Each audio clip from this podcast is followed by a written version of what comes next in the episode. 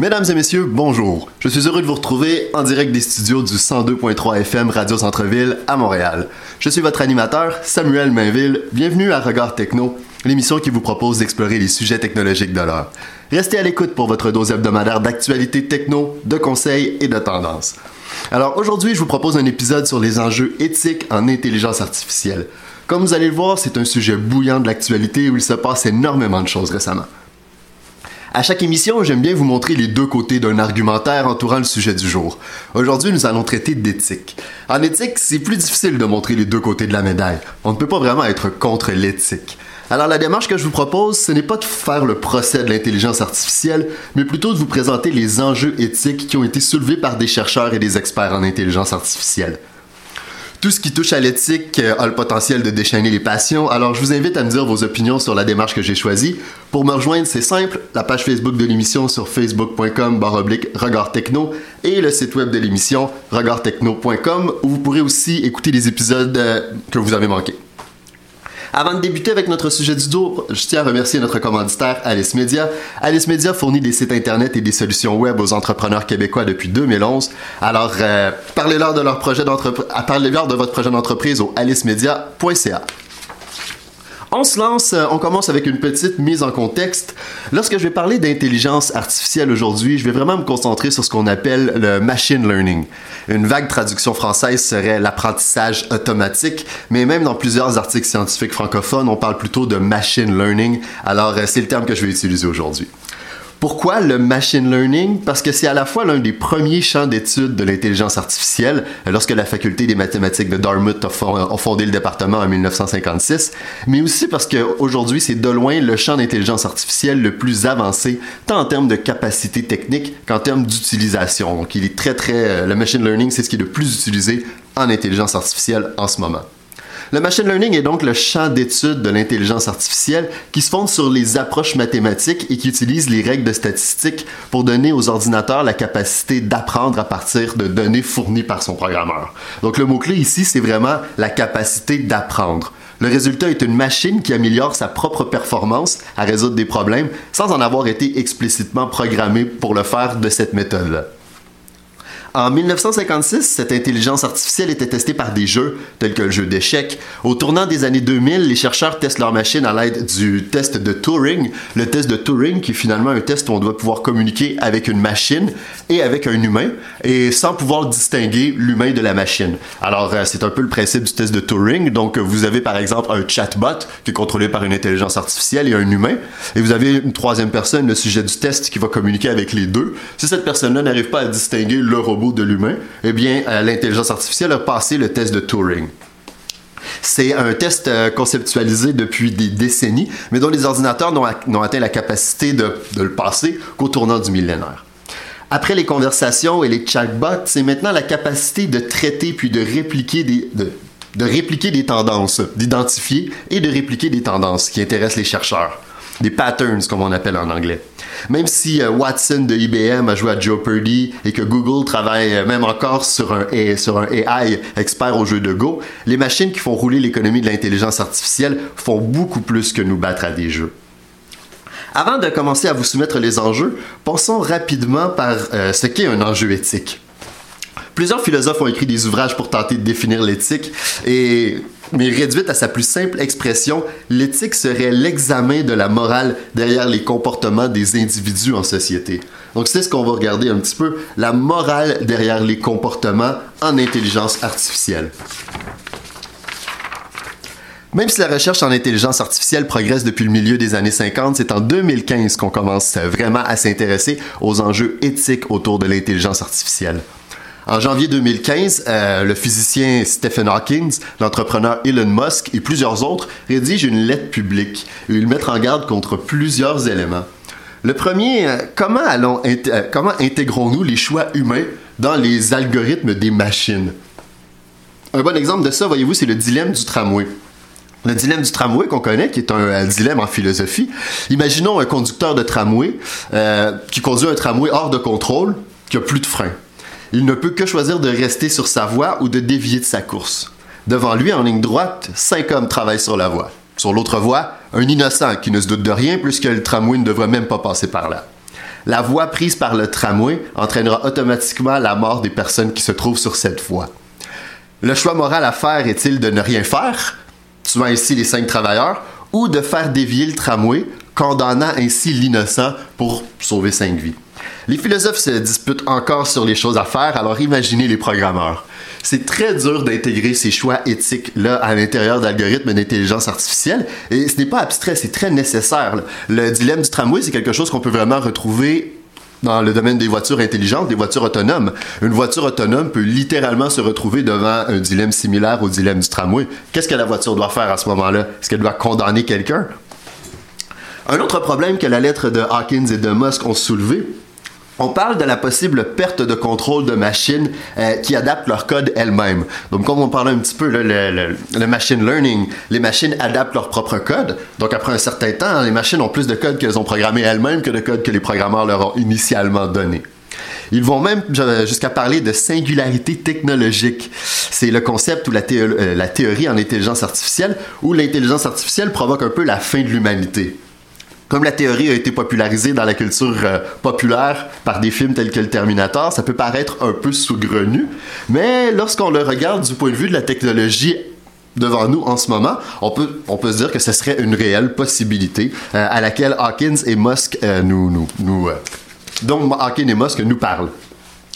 Comme je vous disais ce sujet est vraiment d'actualité. Euh, Netflix a sorti la semaine dernière un excellent documentaire sur l'intelligence artificielle qui s'appelle Coded Bias, en anglais seulement. C'est un documentaire divertissant, mais à regarder avec son esprit critique, puisqu'il est très militant. Très instructif quand même. On y dit que neuf entreprises développent les algorithmes derrière l'intelligence artificielle. On parle euh, d'Amazon, Google, Facebook, Microsoft, IBM, Apple et euh, de trois chinoises, Tencent, Baidu et Alibaba on les tient pour responsables des dérives des algorithmes d'apprentissage automatisés. Je pense qu'il faut vraiment regarder son esprit critique et prendre ces critiques-là avec un grain de sel. Moi, je vous répondrais même que c'est faux euh, de pointer le blanc vers ces neuf entreprises-là. Oui, il existe peut-être que neuf entreprises qui collectent vos données en ce moment, mais il existe des centaines d'entreprises qui développent les algorithmes avec ces données-là. C'est ces algorithmes-là qui sont critiqués justement, entre autres, par le documentaire. Mais ces algorithmes-là, énormément d'entreprises en font en ce moment. Euh, on peut même trouver des, des, des, des, codes open source sur GitHub qu'on peut modifier nous-mêmes pour avoir de l'intelligence artificielle à l'intérieur de nos ordinateurs. Pour faire mon point, laissez-moi vous présenter Boston Dynamics. Vous n'en avez probablement pas entendu parler, l'entreprise garde un profil bas puisqu'elle traite beaucoup avec les gouvernements et les forces de l'ordre. Boston Dynamics amène des solutions robotiques à ce qu'ils appellent des problèmes sociaux, tels que les émeutes, le contrôle d'accès ou même la pacification de zones hostiles. Ce sont des termes à peine voilés pour parler de robots soldats et de robots policiers. Alors que Boston Dynamics développe des robots qui identifient les menaces, le fabricant d'armes américain Lockheed Martin euh, teste des armes automatiques qui attaquent avec une force mortelle sans l'intervention d'un humain. On parle littéralement de, tours machine gun qui, euh, qui fonctionnent par elles-mêmes. En faisant la recherche pour cet épisode, je suis tombé sur des vidéos d'entraînement où l'armée française s'entraîne avec des robots aux airs de chiens signés Boston Dynamics. Je vais d'ailleurs euh, mettre ces vidéos-là sur la page euh, Facebook de Regard Techno. L'an dernier, une lettre co-signée par Timnit Djibrou, la fondatrice du bureau d'éthique en intelligence artificielle de Google, dont j'ai parlé lors de notre, de notre épisode sur Google, euh, sa lettre a fait beaucoup de bruit puisqu'elle lui a coûté sa job. Alors qu'elle tiré l'alarme sur les problèmes éthiques en intelligence artificielle était son travail, euh, elle s'est fait demander de retirer son nom de la liste des signataires de la lettre. Lorsqu'elle a refusé, on l'a gentiment remercié pour ses services. Cette lettre-là, elle mettait l'accent sur d'autres problèmes, d'autres enjeux éthiques en intelligence artificielle, euh, des enjeux différents de ceux dont on avait parlé cinq ans plus tôt avec Musk. Regardons ensemble quelques-uns des enjeux éthiques que Gibrou euh, a soulignés et qui lui ont coûté sa job. Mais le premier, c'est le coût environnemental des modèles d'apprentissage qui prennent toujours plus de données. À titre comparatif, elle expliquait qu'il y a 30 ans, on pouvait monter un modèle comme ça avec presque rien, avec 70 dollars en poche et presque pas d'électricité. Aujourd'hui, entraîner un modèle d'apprentissage en intelligence artificielle, ça émet autant d'émissions de CO2 que cinq voitures pendant toute leur durée de vie. Donc, c'est quand même quelque chose qui va aller euh, en, augmentant de manière exponentielle et il va avoir des coûts environnementaux énormes à l'intelligence artificielle, presque autant que les bitcoins. On parle en ce moment des, fléaux environnementaux que le bitcoin fait. Mais euh, l'intelligence artificielle semble un peu sur la même voie en termes de consommation d'électricité et d'émissions de CO2. Un autre élément dont elle parle, les algorithmes de machine learning nécessitent une immense quantité de données avant d'être efficaces. La plupart de ces données-là, eh bien, euh, elles proviennent de l'Internet. Les données qu'on utilise pour entraîner ces modèles-là proviennent de l'Internet. Il existe donc un risque que des propos racistes, sexistes, abusifs se retrouvent dans les données utilisées. Un bon exemple de ça est le chatbot Tai de Microsoft, euh, que Microsoft a mis en ligne en 2016. Après seulement 16 heures en ligne, Tai s'était mis à déblatérer des obscénités racistes et sexistes qui lui ont valu d'être mis hors ligne. Seulement 16 heures en ligne à écouter ce qui se passe et voilà, notre robot est un raciste, sexiste.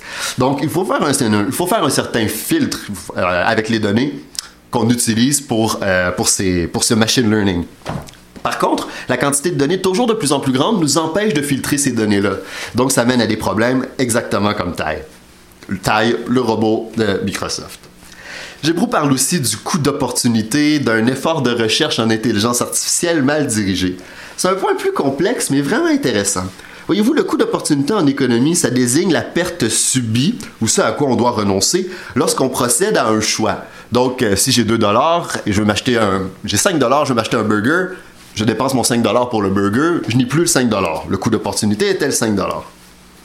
Bien que la plupart des chercheurs en intelligence artificielle reconnaissent que les grands modèles d'intelligence artificielle ne comprennent pas réellement le langage et euh, ils sont simplement excellents à le manipuler, les big tech gagnent énormément d'argent en ce moment grâce à des modèles qui manipulent le langage avec de plus en plus de précision. Ils n'ont donc aucun intérêt à dévier les ressources vers une intelligence artificielle qui comprendrait réellement ce qu'elle fait. Donc, on continue à investir massivement euh, en machine learning, alors a peut-être d'autres d'autres avenues d'intelligence artificielle ou d'autres secteurs d'intelligence artificielle qui seraient plus prometteurs, mais qu'on néglige parce qu'en ce moment, on a réussi à faire énormément d'argent avec le machine learning. Un autre élément que Gebro avance, Voyez-vous, c'est que si nos modèles sont si doués pour imiter le vrai langage humain, euh, parce qu'on les a tellement, tellement programmés pour passer le test de Turing, ils manipulent le langage avec une telle précision. Euh, ces scripts-là, il est facile de les utiliser pour tromper des gens.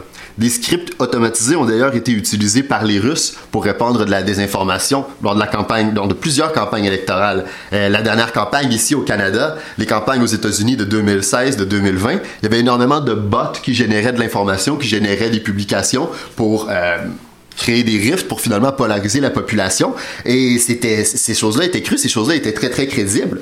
Il y a des étudiants américains aussi qui se sont fait prendre après avoir gagné des prix pour des essais qu'ils avaient écrits. Ces essais-là avaient été écrits par des bots de composition automatique.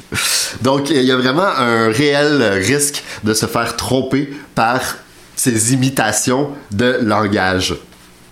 Donc, euh, pour l'instant, les applications pratiques des machines qu'on appelle intelligentes sont principalement situées au, niveau de contrôler la population, comme avec le crédit chinois, ou pour vendre la camelote à la population, comme avec les données collectées par les Big Six américains. Évidemment, euh, il y a des recherches très prometteuses dans plusieurs domaines. Je prépare d'ailleurs un épisode plus général sur l'intelligence artificielle et ses utilisations, mais nous ne devons pas faire comme plusieurs entreprises et ignorer les enjeux éthiques. Si l'histoire nous a appris quelque chose, c'est que le progrès sans garde-fou éthique peut mener à des catastrophes. Alors, je vous quitte pour une petite pause. On se revoit après la pause avec vos actualités.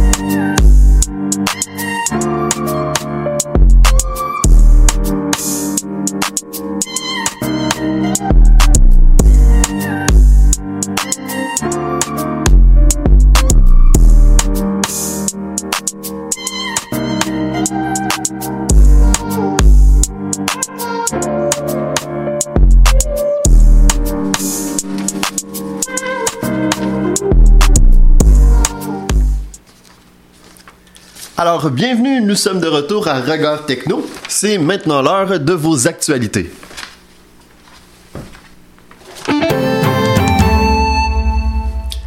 Alors voilà vos actualités techno. On commence avec Google Maps. Google Maps affiche euh, alors le projet d'afficher vos trajets les plus écologiques. On sait maintenant que Google Maps vous offre le, trajet le plus rapide en termes de distance ou le trajet le plus rapide en termes de temps. Il va maintenant y avoir une troisième option qui va s'ajouter, qui va vous offrir le trajet le plus écologique. Donc ça va être le trajet le moins émetteur de CO2 pour un itinéraire donné. Une option euh, très intéressante, ma foi, qui risque d'être développée au cours de l'année. Prochaine nouvelle, euh, en Europe, les nouvelles mesures contre les cookies changent à partir, euh, bien, ont déjà changé à partir du 1er avril, voyez-vous. Donc, on parlait des cookies, qui sont finalement ces petits fichiers témoins qui permettent de collecter de l'information lorsque vous visitez des sites Internet. Et en Europe, ils sont vraiment à l'avance sur euh, la législation en vie privée. Et maintenant, à partir du 1er avril, toutes les entreprises qui utilisent des cookies à des fins de publicité doivent le dire sur leur site de manière très explicite et euh, doivent demander l'acceptation ou finalement doit demander le consentement euh, des utilisateurs avant même de commencer à utiliser leurs cookies. Donc on arrive sur le site et on doit absolument dire qu'on accepte l'utilisation de cookies à des fins publicitaires, sinon ils n'ont pas le droit de les mettre. Mais ça c'est uniquement pour les utilisateurs européens et les sites basés euh, en Europe. Plus près de nous maintenant, la semaine dernière, nous avons un épisode assez intéressant sur les données de masse en santé. Eh bien, l'hôpital de Montréal cette semaine annonce qu'une application euh, sera disponible pour suivre le dossier de son enfant euh, qui est hospitalisé à l'hôpital de Montréal. Donc, euh, ce qu'on nous dit ici, ce que la docteure Bethany Foster, euh, directrice médicale du service de néphrologie euh, du Children's Hospital, nous dit, c'est que les enfants dont nous nous occupons doivent subir de nombreux tests de laboratoire. Il est compréhensible que leurs parents vont connaître les résultats le plus rapidement possible. Avec Opal, qui est le nom de leur nouvelle application, le résultat des tests sera accessible d'un simple clic. Donc, euh, ça va être une très très bonne, c'est une très bonne nouvelle pour les parents de ces enfants-là. Ça va leur donner de l'information, mais évidemment, il va falloir se demander comment ces informations-là sont utilisées. Ça, euh, on en parlait justement la semaine dernière. Là, ça va être quelque chose à, à vérifier qui n'est pas mentionné dans l'article ou dans les communiqués de presse du Children ou de l'hôpital de Montréal. Alors, un autre article techno. Québécois veut pouvoir faire de la radio FM. Donc, on sait que Québécois qui ont lancé euh, Cube euh, Radio, donc leur radio en ligne, euh, n'a pas de radio dans la région de Montréal en ce moment, n'a pas de radio. Et ça, c'est dû à une règle du CRTC qui empêche une même entreprise de détenir une station de radio, une chaîne de télé généraliste et un quotidien payant dans le même marché. Donc, à Montréal, le journal, le, à Montréal, pardon, Québécois le Journal de Montréal, ils ont aussi TVA, ce qui les empêcherait euh, d'acquérir ou de démarrer une nouvelle station de radio. Eux n'aiment pas cette règle-là, évidemment, ils l'appellent désuète, superflue, vont devant le CRTC, on veut faire abolir cette règle-là euh, dans le but de pouvoir euh, acquérir ou, ou démarrer une nouvelle station de radio. Ils ont un allié étrange dans cette cause-là, voyez-vous, qui est un de leurs compétiteurs, RNC Media. RNC Media, qui est un compétiteur direct des Québécois, qui demande eux aussi l'abolition de cette règle-là. Et lorsqu'on cherche un peu plus, on se rend compte que RNC Media est aussi propriétaire du 91.9 Sport à Montréal et du 98.1 Choix FM à Québec, qui sont des stations qui pourraient très bien intéresser Québécois parce qu'ils s'adressent quand même à, euh, à, la même, euh, à la même tranche d'auditoire, donc au même marché cible. Donc euh, c'est un dossier intéressant qu'on va suivre. On va voir la décision du CRTC. On va vous tenir au courant.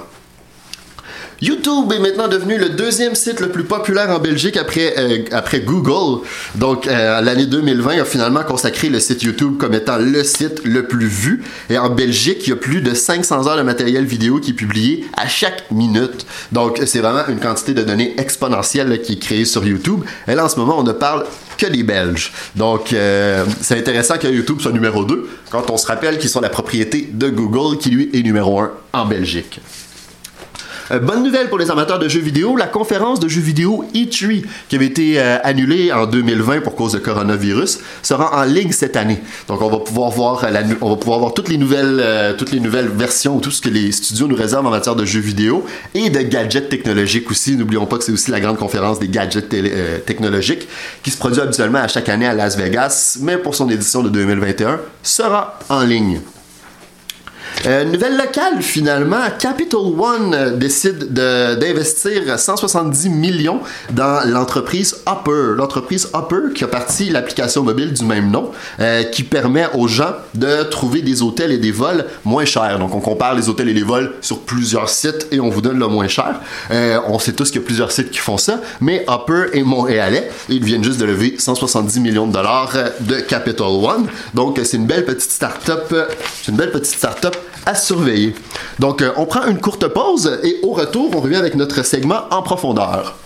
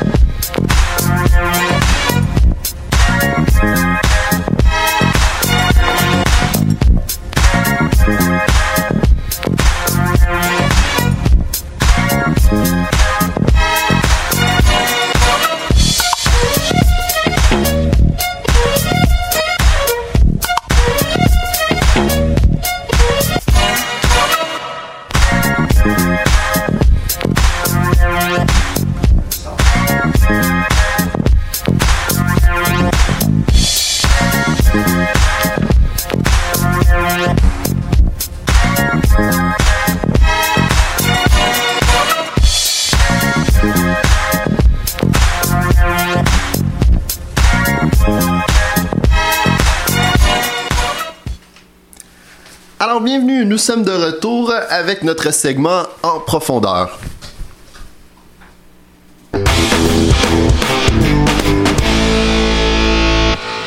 Bienvenue à notre segment en profondeur, le segment où je choisis un élément de l'émission plus technique et je décide d'y aller en détail. Aujourd'hui, j'ai choisi le modèle d'apprentissage en intelligence artificielle. C'est un peu euh, la base du machine learning et c'est le sujet que j'ai choisi d'explorer avec le segment en profondeur. Mais avant d'aller plus loin, je m'en voudrais de ne pas mentionner notre commanditaire Alice Media. Alice Media qui offre aussi de l'hébergement web sur des serveurs situés ici même à Montréal. Visitez le alicemedia.ca hébergement pour tous les détails. Pour moins de 9 par mois, vous pouvez héberger votre site web ici avec une belle start-up québécoise. Donc, euh, on y va avec les modèles d'apprentissage en, euh, en intelligence artificielle. Donc, ce sont le fond les algorithmes derrière le machine learning. Lorsqu'on parle d'algorithmes, soit pour les juger ou soit pour en faire la louange, les algorithmes d'apprentissage, les, algorithmes derrière les modèles, les algorithmes d'apprentissage en intelligence artificielle, merci, c'est ce dont on parle, les modèles d'apprentissage. Un modèle d'apprentissage bien connu en intelligence artificielle, c'est le processus de décision markovien, qui utilise des règles de probabilité et de statistiques pour déduire le reste d'une phrase ou d'un texte. Ce sont d'ailleurs des processus markoviens qui sont derrière les suggestions de mots lorsque vous textez avec votre téléphone intelligent. C'est un processus d'intelligence artificielle euh, de, machine learning parce que ce processus s'enrichit à chaque fois que vous l'utilisez ou à chaque fois que vous textez. Donc, il apprend la suite de mots que vous utilisez fréquemment et ensuite, il va, euh, il va utiliser la règle de probabilité pour vous les proposer à nouveau. Non seulement ça, mais il enrichit aussi les suggestions de tous les utilisateurs si vous, autorisez Apple ou euh, Google, dépendant de votre téléphone, à utiliser vos données pour améliorer vos services. Vous savez, de cette chose, cette question qu'on vous demande à chaque fois que vous configurez un nouveau téléphone ou un nouvel ordinateur, pouvons-nous utiliser vos données pour améliorer nos services? Eh bien, c'est le genre de truc qu'on fait avec ça. C'est des données anonymisées, mais euh, qui nous dit un peu ce que tout le monde texte et ça l'aide à, améliorer les probabilités pour comprendre ce que les gens vont se texter dans le futur. Donc, euh, c'est euh, quelque chose, c'est le, processus des décisions markoviens, c'est quand même un modèle qui existe depuis longtemps et qui a fait ses preuves. Plus populaire aujourd'hui, ce sont les algorithmes pouvant identifier les tendances et les corrélations dans de très grands sets de données. C'est ici que l'intelligence artificielle rencontre euh, le big data, donc rencontre les données de masse. Si vous lisez la littérature sur l'éthique de l'intelligence artificielle ou si vous regardez le documentaire Netflix dont je vous parlais plus tôt, on parle beaucoup de boîtes noires. On dit que les algorithmes ou même que les euh, machines euh, intelligentes sont des boîtes noires. L'expression est empruntée euh, de la représentation des systèmes. Lorsqu'on représente des systèmes, on choisit parfois de schématiser un système sans y montrer son fonctionnement en le dessinant par une boîte noire. L'expression est restée pour parler d'un système opaque dont on ne connaît pas le fonctionnement. Certains utilisateurs peuvent clairement avoir cette nouvelle technologie comme une boîte noire, mais lorsqu'on en connaît les fonctionnements, ce n'est plus très vrai. Ce que tous ces modèles ont en commun, voyez-vous, c'est qu'ils ont, qu'ils ont besoin d'une source de données. On parlait des processus markoviens, leur source de données, c'est la base de tous les textes envoyés. Comme ces sources de données proviennent du monde réel, les systèmes qui traiteront ces données vont répéter et même amplifier les inégalités qui s'y trouvent. Par exemple, pour une grande entreprise où la direction est principalement composée d'hommes, il est très concevable qu'un système fasse des recommandations d'embauche biaisées qui pourraient paraître sexistes. Le système peut paraître comme une boîte noire sexiste à qui le regarde de l'extérieur, mais pour, surtout pour les femmes compétentes qui n'auront pas été sélectionnées. Mais le problème, c'est réellement dans la qualité des données qu'on utilise. C'est même pas l'algorithme qui, qui est en cause dans ce, dans, dans ce dossier-là. Euh, il y a quelques années, lorsque Apple a sorti son euh, Apple Credit Card, ou plutôt son, euh, son service de crédit Apple, les gens étaient sidérés parce que les demandes, qui sont toutes traitées par un système d'intelligence artificielle, faisaient des grosses disparités pour un couple avec exactement les mêmes assets, avec exactement les mêmes... qui possédaient finalement les mêmes biens, qui avaient les mêmes revenus, mais la femme pour recevoir une cote de crédit dix fois ou une offre de crédit dix fois moins grande que celle de son mari. Donc, encore une fois, c'est la source des données ici qui est le problème et non pas l'algorithme euh, en tant que tel. Donc, euh, c'est tout pour nous aujourd'hui. Euh, je, vous, je vous remercie énormément d'avoir été avec nous.